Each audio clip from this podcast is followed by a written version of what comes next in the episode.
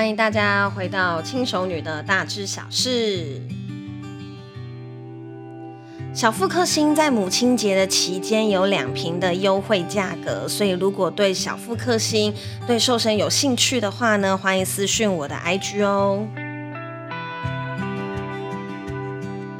那我们今天就差不多要开始喽。我们今天的主题啊，是有关于要讲就是装修的米嘎这件事情。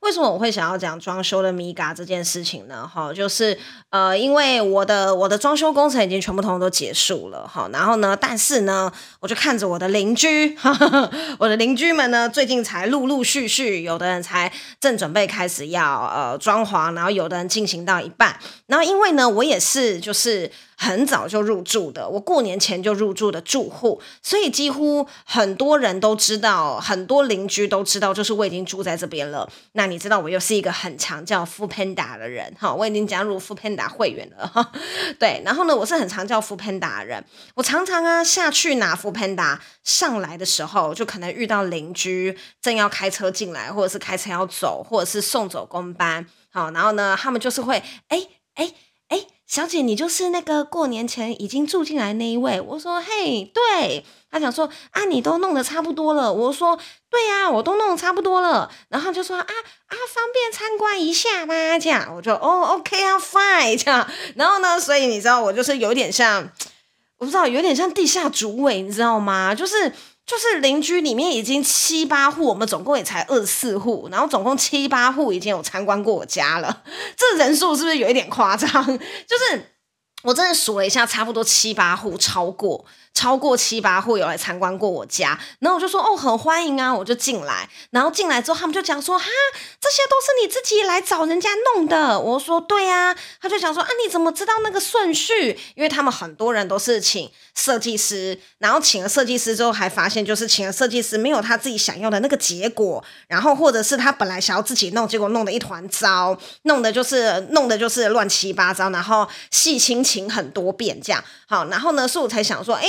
其 对不起，其实很多人在在装修的过程，他其实有一点不晓得要怎么样做选择，然后跟顺序要怎么排，然后跟就是什么时候要做什么事情。我才想说，我录一集就是很简单简易版的装修眉角给大家。好，那么呢，我们装修的第一件事情，你就是要先确认你的水电需不需要重拉。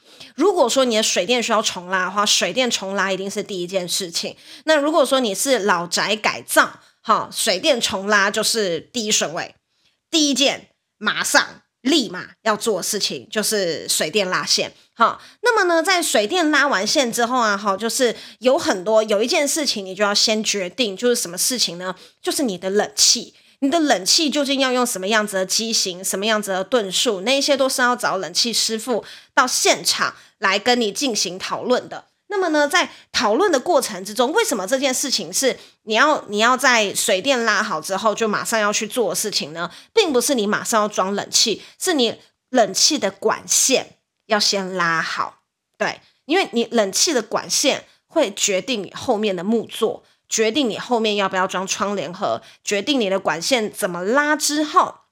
再来决定，你才能够决定你的接下来木工要怎么做。好，所以你的冷气拉线拉拉，你那个时候还没有要装冷气哦，只是先拉线而已。然后拉线就包含了什么？包含了洗洞。那洗洞是什么东西呢？洗洞就是啊，嗯，比如说你的冷气要装在客厅，然后但是你的室外机装的地方稍稍远了一点。好，那么你的冷气在走管线的时候呢，吼，会遇到。墙壁、哦，其实也不是墙壁啦，柱子啦，这方面的东西，你的管线要通过它，它需要有一个挖一个小洞，好，然后挖那个小洞呢，就叫做洗洞，因为它不是用砖子去钻，它是用一个很神奇的器具架在那边，然后这样，给给给给给给然后那个洞就出现了，很圆，很圆的洞。好，然后呢，所以这时候你就是水电拉完线之后，你下一步要做的事情就是你冷气的拉线一定要先拉好，然后拉好了之后啊，好才有办法开始做木工。那呃，冷气拉线，然后跟呃厨具的那个入那个厨具进场这件事情，我会摆在同一个时间。好，因为呢。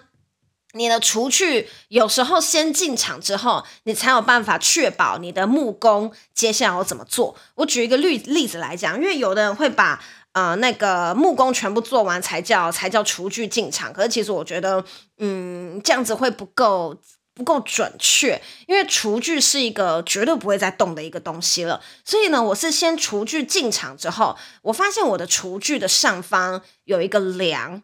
然后那个梁呢，距离我厨房的上柜约莫还有三十公分，对，还蛮长的哦。对，因为我的天花板蛮高的，有三米。好，然后呢，它上面有一个梁，然后呢，那个梁也不能够破坏。然后呢，我就熊熊发现我的厨房的上柜跟我的梁中间大概还有三十公分左右。然后呢，那时候我妈看到，说我妈就跟我说：“哎，你这个一定要封起来，不然你之后会很难打扫。”然后呢，我就很认真搬了椅子，站了一下，我发现，嗯，很棒。我即使站在椅子上面，我的手哈也没有办法够到我的厨房上柜的最上面那一个那一层。我妈说那一边之后会积非常多的灰尘跟油烟，你那边一定要封住。所以呢，我的厨我的厨具先进去了之后啊，哈，我后面才有办法叫木工把呃我的上柜。到梁柱的地方，整个连接起来，这样我就不用担心灰尘累积的这个部分。好，然后呢，这个也是我去很多朋友家的时候，我发现很多人没有做到这件事情，就是因为他先请了木工，再请厨具。好，然后这个时候你就发现你东西没有做完，可是这个时候你要叫木工再来做，大部分他是不愿意的，因为做这个才一点点，然后一点点钱，他也不晓得要怎么样跟你算，可是他又花了他一整天的时间。所以厨具一定要先进去，之后才是木工进场。那么我跟大家讲了一下我厨具买了哪一些我觉得很棒的东西，就是呢，好，我的厨具的抽油烟机呢，我不是使用传统的抽油烟机，我是使用倒梯形的抽油烟机。那倒梯形的抽油烟机，它的好处是卷烟量很大，然后呢，贵大概比一般的抽油烟大概贵八千块左右。它的呃抽它吸油烟的量很大，然后它不太怎么需要去做清洁。是一个很方便的抽油烟机，然后呢，再来我买了那个阿米卡的洗碗机，我觉得洗碗机真的是啊。伟大发明，我记得那个时候洗碗机的业务教学啊，来来教我怎么样用洗碗机的时候，他就跟我说啊，哈，小姐你很快就会发现，这个是人类史上最伟大的发明之一，哈。那很多人都会有疑问说，诶，洗碗机真的洗得干净吗？我告诉你，你相信洗衣机，你就要相信洗碗机，它真的洗得非常的干净，汤碗。炒菜锅，任何你塞进去的锅子、锅碗瓢盆、筷子、刀子，所有的东西、砧板，全部通通可以丢进去洗，一百分。好，那再来好是我原本想要做，但是我最后没有做的东西，就是呃电器柜，因为电器柜大家都知道说现在电器柜做得很漂亮，可以拉出来，然后面板各方面都做得很美。然后呢，但是这个最后我没有做的原因是，嗯，短时间内好像用不到。然后再加上它有一点超出了我的预算，好，然后所以我最后就并没有做电器柜。那再来有另外一个东西叫做怪大半怪物，大家可以去 Google 一下什么叫做大半怪物。大半怪物有点像粮食柜，它就是一个很像抽屉的东西，把它打开，直立式的抽屉把它打开，然后里面分四五格，然后每一格都可以摆非常非常多的零食，非常非常多的杂粮。然后呢，我原本真的就是有想要做这个，可是我最后就觉得说我买了。我的零食也不会摆在这，因为我零食一定是摆在电视机前面。好，那所以我这个要用来摆什么，我也不知道。哈，所以就觉得说，嗯，买了好像也是浪费，所以我最后也没有做这个东西。那原本啦，倒梯的抽油烟机、洗碗机加电器柜大半怪物，然后我还有做那个呃墙面的白波处理。哈，墙面的白波处理什么意思呢？因为你在炒菜的时候，你的那个油烟呐，哈，会喷到就是。锅子附近的墙壁，对不对？所以你那个墙壁都会黄黄油油的。好，那我呢，就是在上面铺了一层白玻。好，这样，那我这样子就会变得非常好清理。还有我的台面呢，原本是不锈钢，我把它最后换成了呃水磨石。好，换成了很漂亮那种日式的水磨石。好，然后呢，原本的价格是倒梯抽油烟机、洗碗机、白玻，然后呃。那个水磨石、水磨石台面，好，电器柜跟大半怪物，这原本的价格呢，好是十二万。对，然后但是我东捡西捡，我最后就没有做电器柜，也没有用大班怪物，然后东三西捡，最后我的厨房是六万左右搞定，包含了白波，包含了洗碗机，其实我觉得蛮划算啦，因为光洗碗机就快要三万块，然后呢，还有就是呃那个。那个水磨石台面，还有伸缩水龙头，然后还有哦，我多加了一口瓦斯炉，好，那这样这些里里扣扣加起来，差不多我的厨房花的价格是六万左右。好，那么呢，我的厨具进场之后啊，好，就是在就是厨具做好之后，再就是木工进场。好，那大家就讲说不用担心说，就是木工会不会把它弄得很乱？木工都是一定会帮你做好保护的。那么你先把你的厨具进场了之后，那有哪个地方需要多做什么？这个时候再请木工师傅去帮你做，它的尺寸就会非常的完美，好，一级棒的完美的那一种就很棒。好，那很多人都会想说，哈，我有一个疑问，木工跟系统柜它们的差别到底在哪里？哈，这个是非常多人很好奇的一点。来，我现在就跟大家解释一下，哈，系统柜呢，好，是这几年非常流行的，无论你是去欧德家具做定做，或者是你去 B&Q 特力屋，哈，B&Q 特力屋现在其实有点像统包的工作，就是他会帮你做装修啊，帮你弄什么啊，什么都会帮你弄好。他们大部分给你的选择。都是系统柜，那么为什么是系统柜呢？因为系统柜它是有公版的，好，它是可以大量制作，比较省成本的，好。那么呢，系统柜呢是在你的家里帮你量完尺寸，好，帮你量好了这个玄关的尺寸大概多少，哈，离地大概多少，好的这样子的一个量好，好，然后呢回去他们的工厂用他们的公版。帮你制作出一个比较符合你这个使用区块的，好，所以简单来讲啦，就是我觉得系统柜里面比能能挑的，我觉得能挑的就是会比较少一些些。好，不然你就是要去很大的公司，像欧德啊、系统家具这些地方去帮你做，好，你的选择才会比较多。不然在一般的系统柜里面，你能够选择的部分，我认为是偏少一些些的。好，那么呢，就是它里面的内装跟它的高度、宽度，它都是有一个模板在的，所以你会有一种呃，一看就知道这是欧德做的那种感觉。大家可以明白我说的吗？因为就是。我这个年纪的很多朋友也都在进行，就是买房子啊、换房子啊、做装修啊的这个这个过程。然后呢，我也是去很多朋友的新家拜访。我说：“哦，你这个柜子很有欧德的风格。”哎，他就说：“你怎么知道？这就是欧德做的啊。”我就说：“呵呵呵，欧德的系统柜就长那样啊。”对，我心中的位置就是，因为欧德系统柜就长那样，所以就就就是我会觉得系统柜它比较。嗯，除非你是很敢要求的，跟除非你是很有自己的想法的，然后呢，他才会呃帮你做比较不一样的系统柜。不然，其实我觉得系统柜的选择是算偏少的。但是好处是什么？好处是呃，它施工的速度非常的快，好，可能就是帮你量好尺寸，然后到。你的系统柜上架，可能也许不用一个礼拜的时间，非常非常快，可能两三天就好了。然后呢，你会觉得很整洁、很一致性。然后重点是它的价格通常会比请木工还要来的便宜，这是它的好处。那再它还有一个好处是，当你搬家的时候，你的这一些系统柜它是可以搬走的。你可以把它想象成它是一个实体的家具，但是是嗯。比较符合你的 size 的一个实体的家具，所以它是可以在你搬家的时候再请欧德，再请系统柜的处理公司帮你把这个系统柜给带走。好，那么呢，呃，因为我当初在做装修的时候，我有请 B N Q 来帮我报价，然后呢，B N Q 他们现在其实的地位有点像。统包，那那时候 B N Q 他就有给我选择，他就说你要系统柜还是要木工，然后那个时候我就很详细问了他们的差距，好，那么在宜兰的 B&Q 他比较推的是木工，可是我有听在台北的朋友说，他们那边的 B&Q 推的比较是系统柜，这样，所以这个这个就是见仁见智，看你比较喜欢哪一种。那么呢，好，再来就是呃木工，就是它跟系统柜的差别，就是木工啊，它是直接把它的器具，它的那些工具、木板，哈的东西，全部通通搬到你家来，现场施作。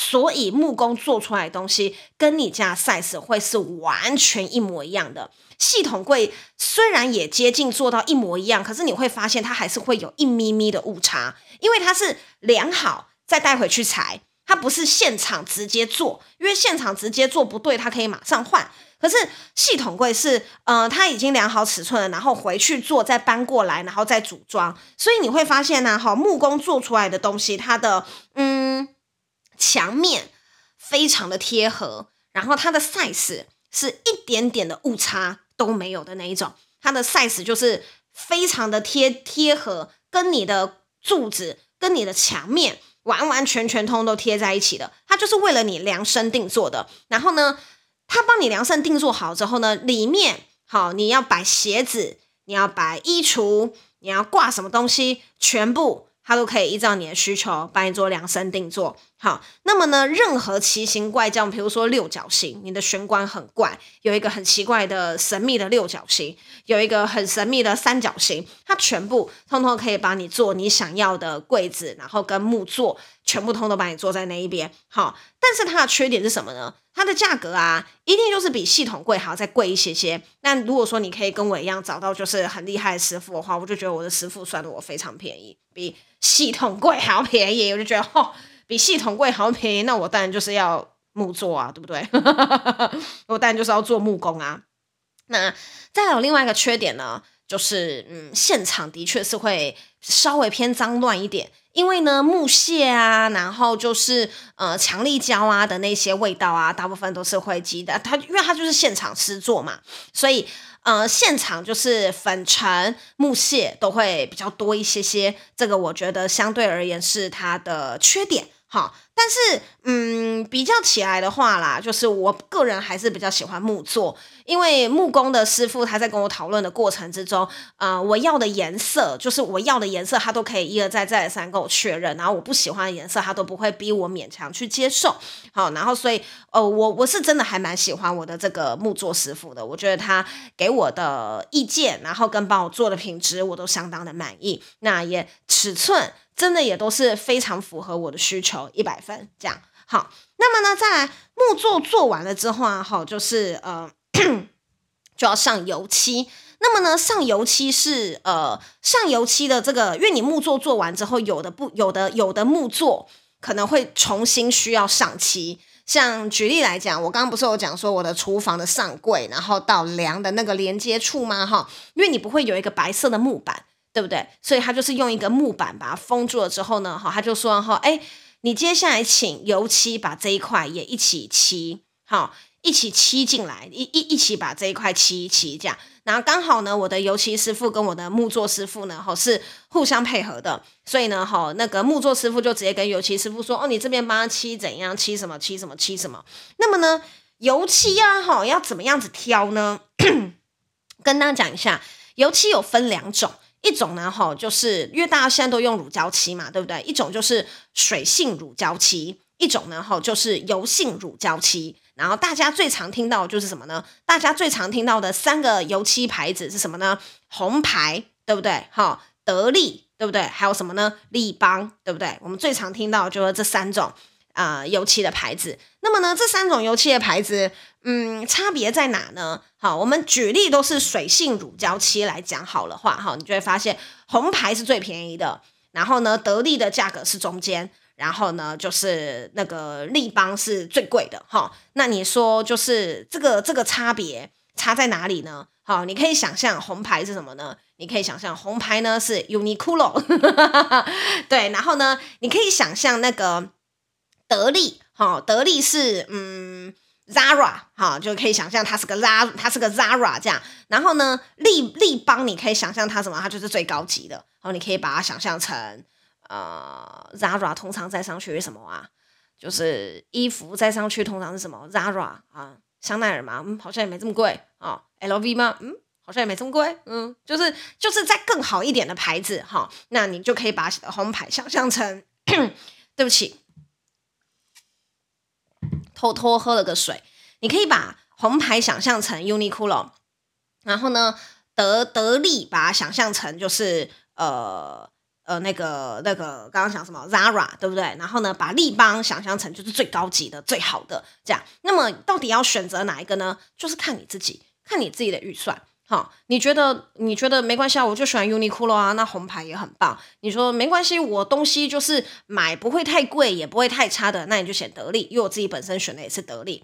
好，那么再来啊，哈，就是这个漆又分两种，一种是水性漆，好，一种是油性漆。好，我跟大家讲啦，如果你今天预算够啦，我真的蛮推荐室内的油性漆。为什么呢？因为啊，你墙壁啊一定会不小心。有一些些的脏污，你入住之后磕磕碰碰的，对不对？不小心手划到，不小心什么东西弄到，哈。如果你用的是室内油性漆的话，它其实不会有什么刺鼻的味道，那个干了就没有味道了，哈。你可以拿抹布、拿水去擦它，拿那个神奇海绵去擦它，你会发现那个脏污掉的很快。那么水性漆呢？好，水性漆是怎么样子呢？水性漆顾名思义，它的那个呃调节液就是水。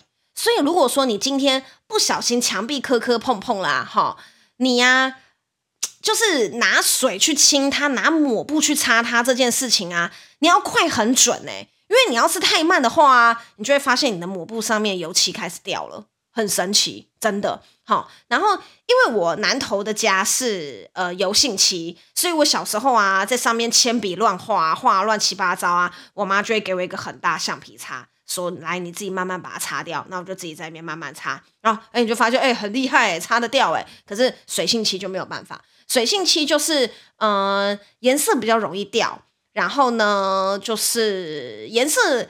然后摸起来粉粉的这种就是水性漆，然后摸起来油光水滑的这个就是油性漆。哈，那我为什么最后选择水性漆的原因，是因为我本身并没有要跟动建商给的油漆，因为油漆油漆建商付的就是室内全部纯白的油漆，这样那。我自己本身是觉得说，我并没有想要变动这个白色的油漆，我只想要有呃几面墙有不一样的跳色。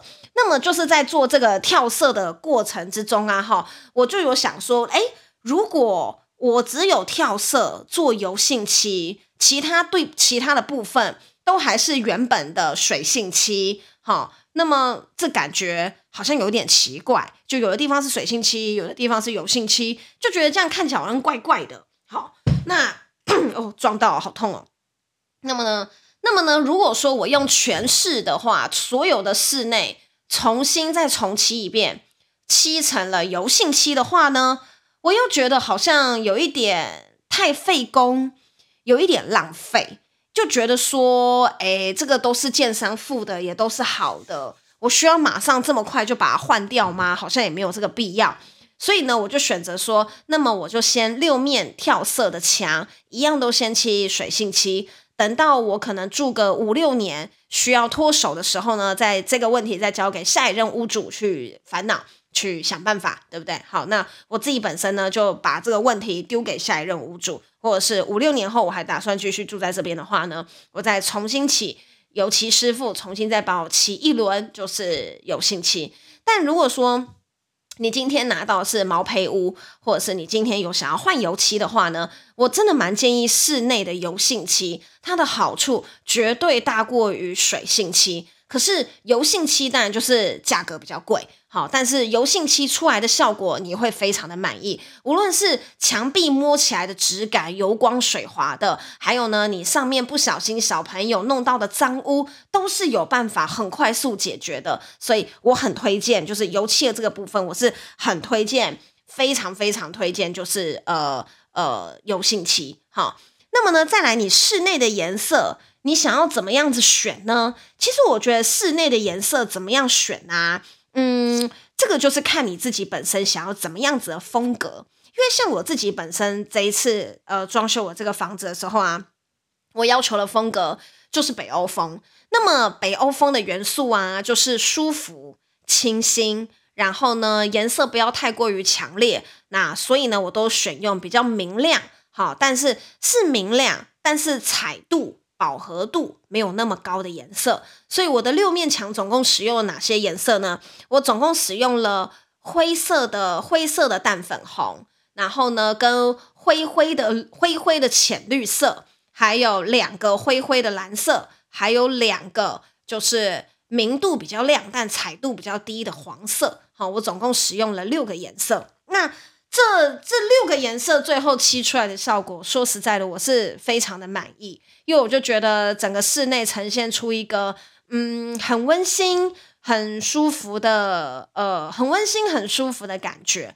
那我选定了这一些油漆的颜色之后啊，好，那我们事后就会装上了窗帘这一类的哈。那有的人呢，他会不晓得，他会不晓得，呃，窗帘的颜色要怎么样子挑。或者是寝具的颜色要怎么样子挑？这边可以给大家一点点小小的建议哈，就是大家都知道，大家应该有听过一句话叫做“红配绿，狗臭屁”。那红配绿是一个什么样子的概念呢？它是对比色的概念。好，对比色这个东西啊，如果它的比例是一比一的话，好，比如说你今天穿一件红色的上衣，绿色裙子，看起来就很好笑。好，但是如果你今天穿的是一件绿色的洋装，绿色的长洋装搭配一双红鞋，或者是一个红包包，就会很好看。它的重点在于它的比例一定要有一方是小的，好。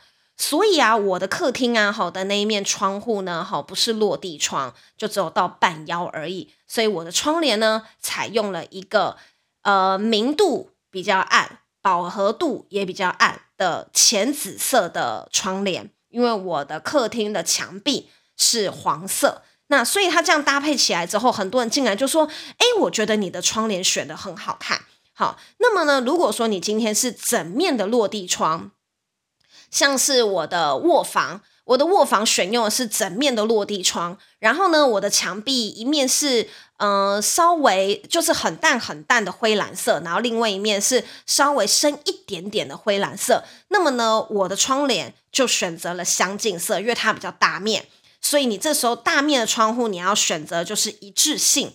一致性的情况下呢，我就选了一个呃遮光效果比较好的蓝色窗帘。好，那再来啊，哈。再来哈，还有就是，呃，如果你今天想要选择寝具的话，好，寝具的话呢，我们都知道床的面积比较小，好，所以它很适合选择了一个跟墙面比较属于对比色，但是把明亮度往下减，往下减，选了一个比较跟你的墙壁是对比，但是明亮度没有那么高的颜色。嗯，举例来说，好，举例来说，我的直播室。好，我的直播室的墙面是粉红色的，好，一个灰灰的浅粉红色。我的床铺其实就非常适合使用使用那一种呃青草绿，然后明度不要那么亮的青草绿搭配白色，这样子的一个床铺啊，待在这个空间里面啊的那个氛围就会很好。好，但是你的油漆要什么颜色，最主要还是要依照你自己的风格。如果说你喜欢乡村风，那么你就比较不适合用油漆，你比较适合用壁纸，因为壁纸的花样就可以更多。如果你今天想要的是无印良品风，如果说你今天使用是无印良品风的话，你就比较适合嗯莫兰迪的颜色。或者是大白墙，就直接刷白墙，什么都不要做，全部通通是白的，然后用家具去衬托你的无印良品风。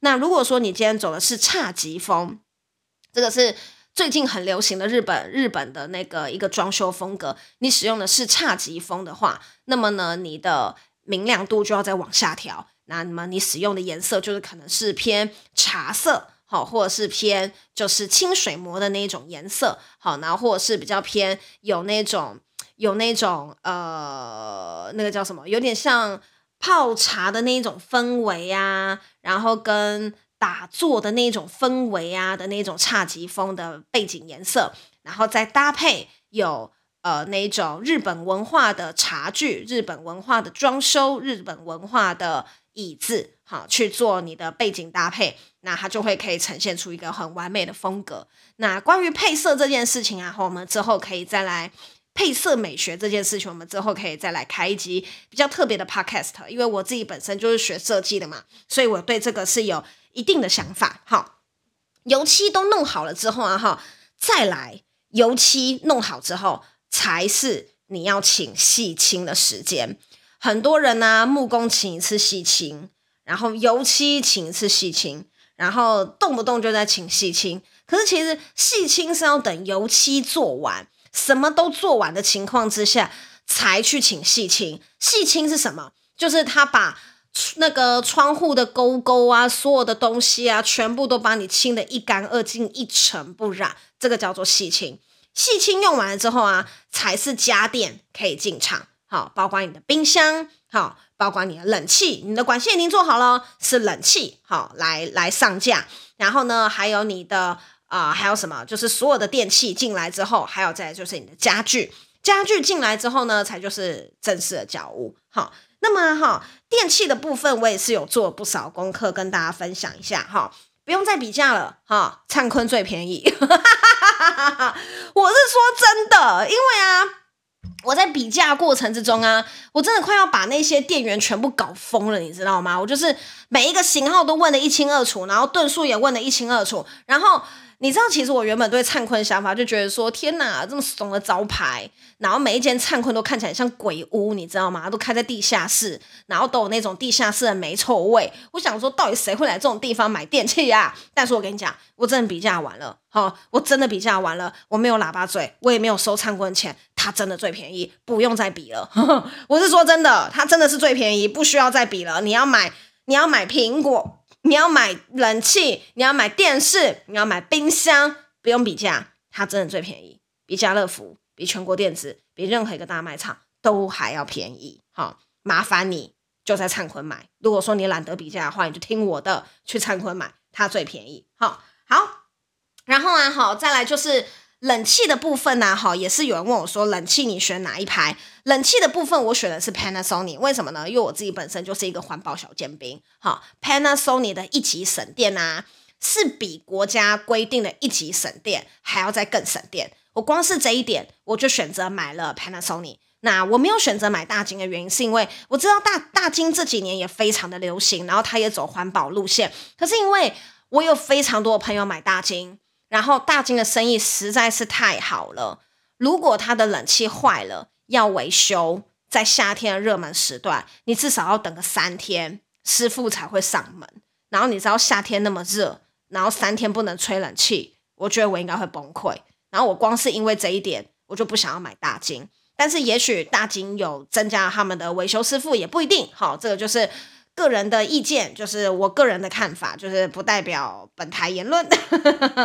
对，那再来好，就是家具的部分呢、呃，如果你跟我一样，都是属于就是嗯，没有想要花很多钱，然后你想要好看，有自己的风格，然后好搭配的话，就推荐你两个好地方，一个就是无印良品，好，非常搭配北欧风，好，在另外一个地方就是宜得利，好。这两个地方，我觉得当然啦，品质来讲的话，一定是无印良品再更好一点。可是宜得利的东西没有九十分，也有八十分，所以这两个地方买家具我都非常的推荐。那我自己本身的呃层柜是无印良品的，沙发也是无印良品的，然后我的客厅的那张桌子也是无印良品的，还有我的衣架、衣橱也都是无印良品的。那么宜得利很遗憾的是，我要购买的时候，它全部通都缺货。对，它全部通都缺货，所以我最后就是没有什么东西是在宜得利买的。但是呢，呃，我自己本身是有打算，那渐渐的把我的电视柜那些东西换成宜得利的。那我自己的厨房很多小用品也全部通都是宜得利的。那这一些我几个自己购买的，然后跟我自己使用的呃心得。那我们就用这一集来分享给大家哈。那如果说我们之后之后之之后嘿嘿嘿之后啦，如果大家还有什么装修疑问呢哈，也可以在我的 IG 上面发问。那我会再统整一下，再多录个几集有关于室内装修的部分给大家。那么我们今天就到这边喽。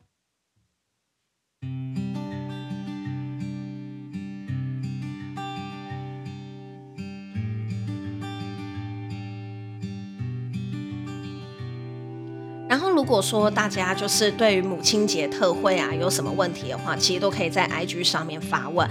那我的 IG 都写在自我介绍里面，那也欢迎大家追踪，也欢迎大家来聊聊天。好，那有任何的意见回馈呢，都可以跟我说。那如果说呢，好，我今天卡痰卡得比较凶，那你想要赞助我喝一杯小饮料的话呢，可以点击下面的链接，请我喝一杯小饮料哦。那么我们今天就到这边，谢谢大家。